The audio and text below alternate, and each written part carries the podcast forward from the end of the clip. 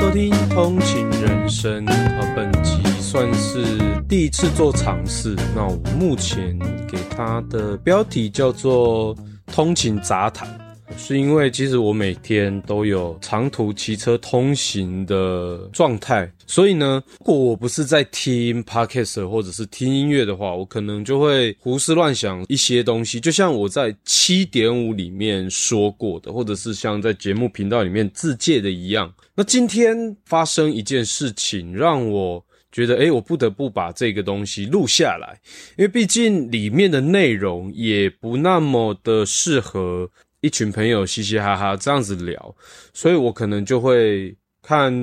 这样一集可以录多久，就是做一个杂谈。那我觉得我如果今天不录，可能往后几天我忘记了想要录，可能就没有办法讲那么多。录这一集的契机就在于现在就是一个流量时代，那所以呢，自然而然会有很多演算法的出现。那演算法透过程式编写，人为捕捉每一个人的使用习惯，但是我自己往往发现，哦，这里比较稍微讲一点比较不科学的东西，产生一种说，诶，我是不是又被宇宙的演算法所推荐了？我会这样说，是因为我在四月二十五号入手了国王排名作者自传漫画《波吉的诞生》。提到作者他是如何从他其实在大学毕业二十三岁的时候向往要成为漫画家，那他的确也在家修炼了大概两三年，他似乎发现他好像在那个时段没有办法靠漫画来养活他自己，所以在这个中间呢，他其实就有一点对于生活妥协。去做了各式各样的工作。他二十三岁到他四十一岁人生转泪点的这个中间呢，他其实他从来没有放弃过自己的梦想。那只不过呢，他认为先活着吧。那直到他四十一岁，在漫画里面画出来的状态是，他有一天无意接触到了，就是有液晶萤幕的手绘版，他才发现哇，这个东西啊实在是太棒了。他于是他就买回家开始画图。画着画着，他就找回了自己的初心。那有一种下定决心来去做这件事情。我们如果没有那么仔细看哦，那就是一个中年人毅然决然在重新追求梦想并成功的一个状态。可是，其实作者在这本书里面呢、啊，描写到他其实二十三岁到四十一岁之间，他其实过得很自律，规范自己的生活。辞职之后，开始回到要试着成为漫画家的这个过程，相对的，他自己就没有觉得那么的辛苦了。那不过剩下的就是更多的自我怀疑：我到底可不可以？我到底行不行？的这种状态。这本书，相当适合给大学生以后的族群听，甚至就像我现在，我自己也是快要四十岁的人了。都适用，都受用，我觉得都会有一点收获。不同阶段有不同阶段的收获，所以呢，里面的内容我就不谈那么多了。我把我想要聊的自我怀疑这件事情抽出来，跟我接下来想要讲的东西做结合。那一样就是相当推荐听众去看这本自传的漫画。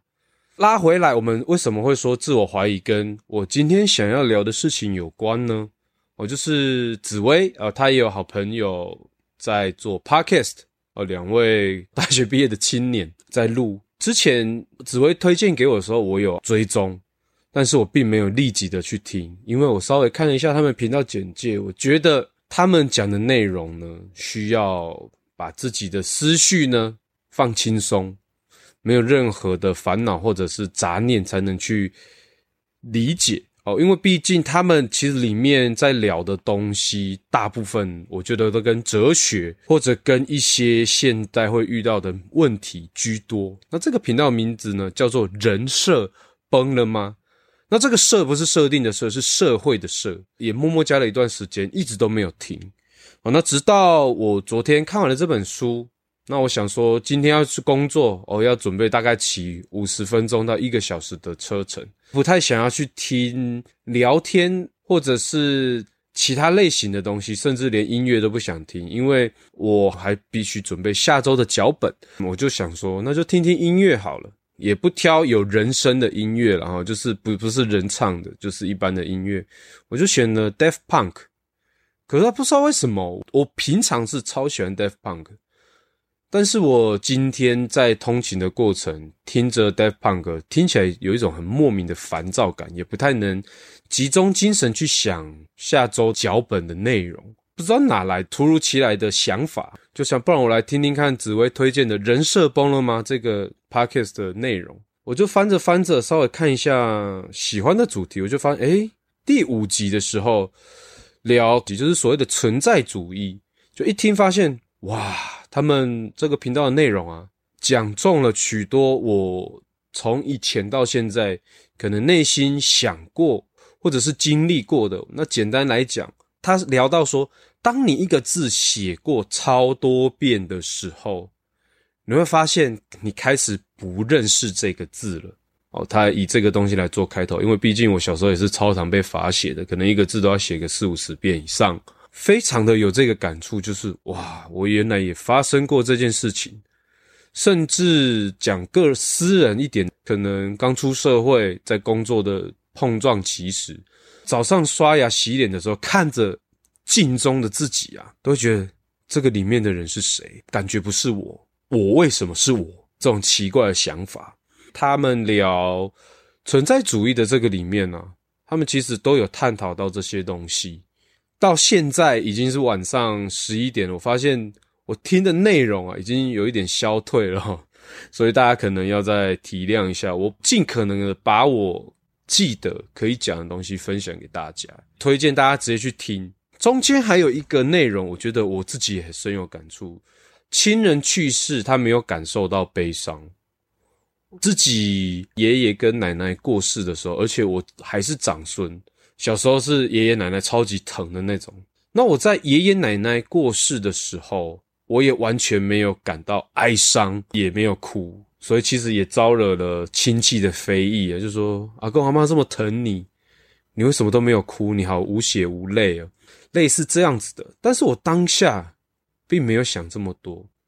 我就是我觉得。一个人的生与死，那时候到了，自然会发生。真的要到难过的层面，大概就是我再也没有办法见到他们这样而已。可是他们的死亡并不会带给我太多的悲伤。这个跟他们聊的话题里面呢，也有触碰到我的点。那再来，不过真正让我决定录这一集杂谈的是，呃，其中一位主持人呢，糖糖提到。他的经验，高中升大学的时候，他认为未来的路可能就是擅长的科系，哦，就走擅长的事。可是他并没有觉得这是他喜欢的事，只是擅长而已。那他真正喜欢的事情呢？就是他想要试试看写歌、做音乐。这里面他们就提到一个，就是 bad fit，他们自己也没有把它解释很清楚。可是我自己以旁听者的状态，我自己解读成就是一个悲观且负面的自我说服。毕竟我也经历过这种状态，那他就是这样自我说服说，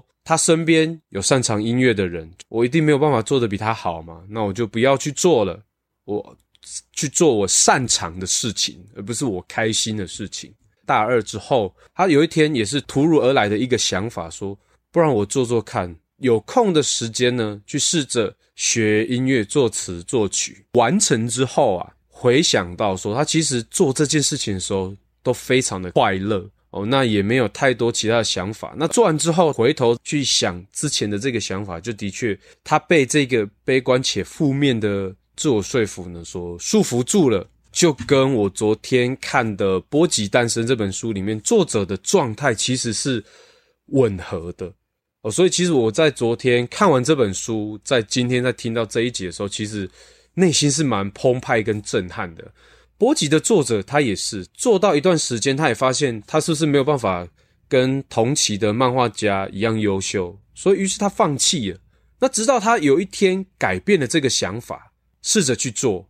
那他在这过程中呢，其实也是有快乐的，跟与自己内心的拉扯。但是总体而言，他觉得这件事情不会让他对于辞职感到后悔。那为什么跟我今天想要录这一集有关呢？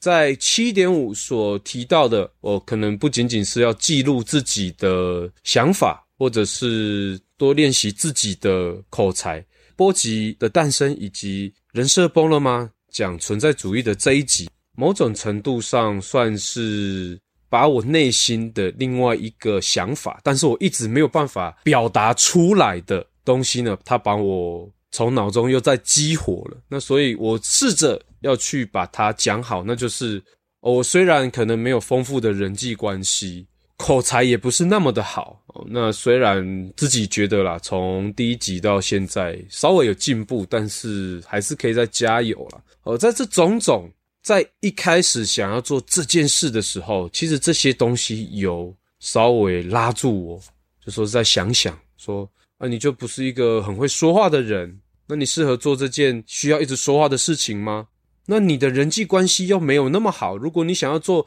聊天型或者是访谈型的节目，内容可以做得好吗？在二三十岁的我，也许我可能就因此放弃了，因为毕竟去做自己擅长的事情，把它做得更好，往往投资报酬率会比做自己想要做的事情还要好。但是其实现在的状态，我就会想说，你不去做看看，你怎么会知道？你也许做了，你可能做了一两次，因为成果不够那么好而劝退了，那也不能叫做真正的做，而是你必须去花一段时间持之以恒的做。那做到最后呢，自然而然不是你自己可以去评断你适不适合做这件事情，而是有其他的人事物会去决定你适不适合做这件事情。听到这边之后，我有一种恍然大悟，哦，原来就是这样。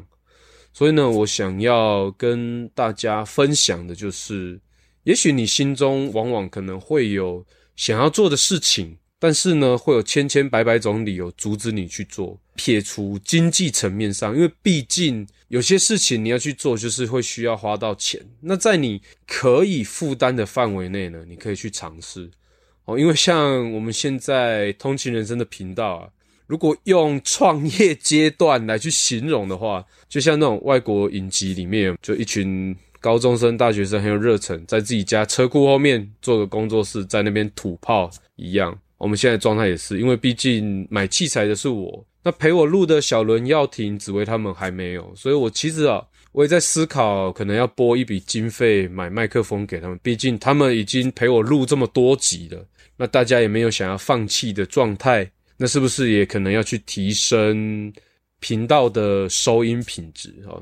借由这一集短短的杂谈啦，哦，跟大家聊聊，推荐大家先去看《波吉的诞生》，我们再来听《人设崩了吗》？他们在讲存在主义的上下集，我觉得上下集都蛮适合听的哦。那他们的确真的是做了很多功课，才能讲出这么棒的内容。最后，呃，在我写段子的过程呢，也跟我的朋友聊，他其实也说过了，喜剧圈啊，没有分什么前辈啊，因为其实你讲的再难笑，观众也不会买单。那你一直讲，大家只可能会觉得是烦。你如果能够抓住机会，很努力的去写段子，真的有趣。可是如果你不敢拿出来，大家永远不知道你有趣。可是你抓住了机会，去适当的发挥自己的东西。结果往往都会比不做来的好。那以上呢，就是我们第一集的通勤杂谈。那如果未来啊，我骑车可能还有什么比较 deep 的想法，再跟大家分享。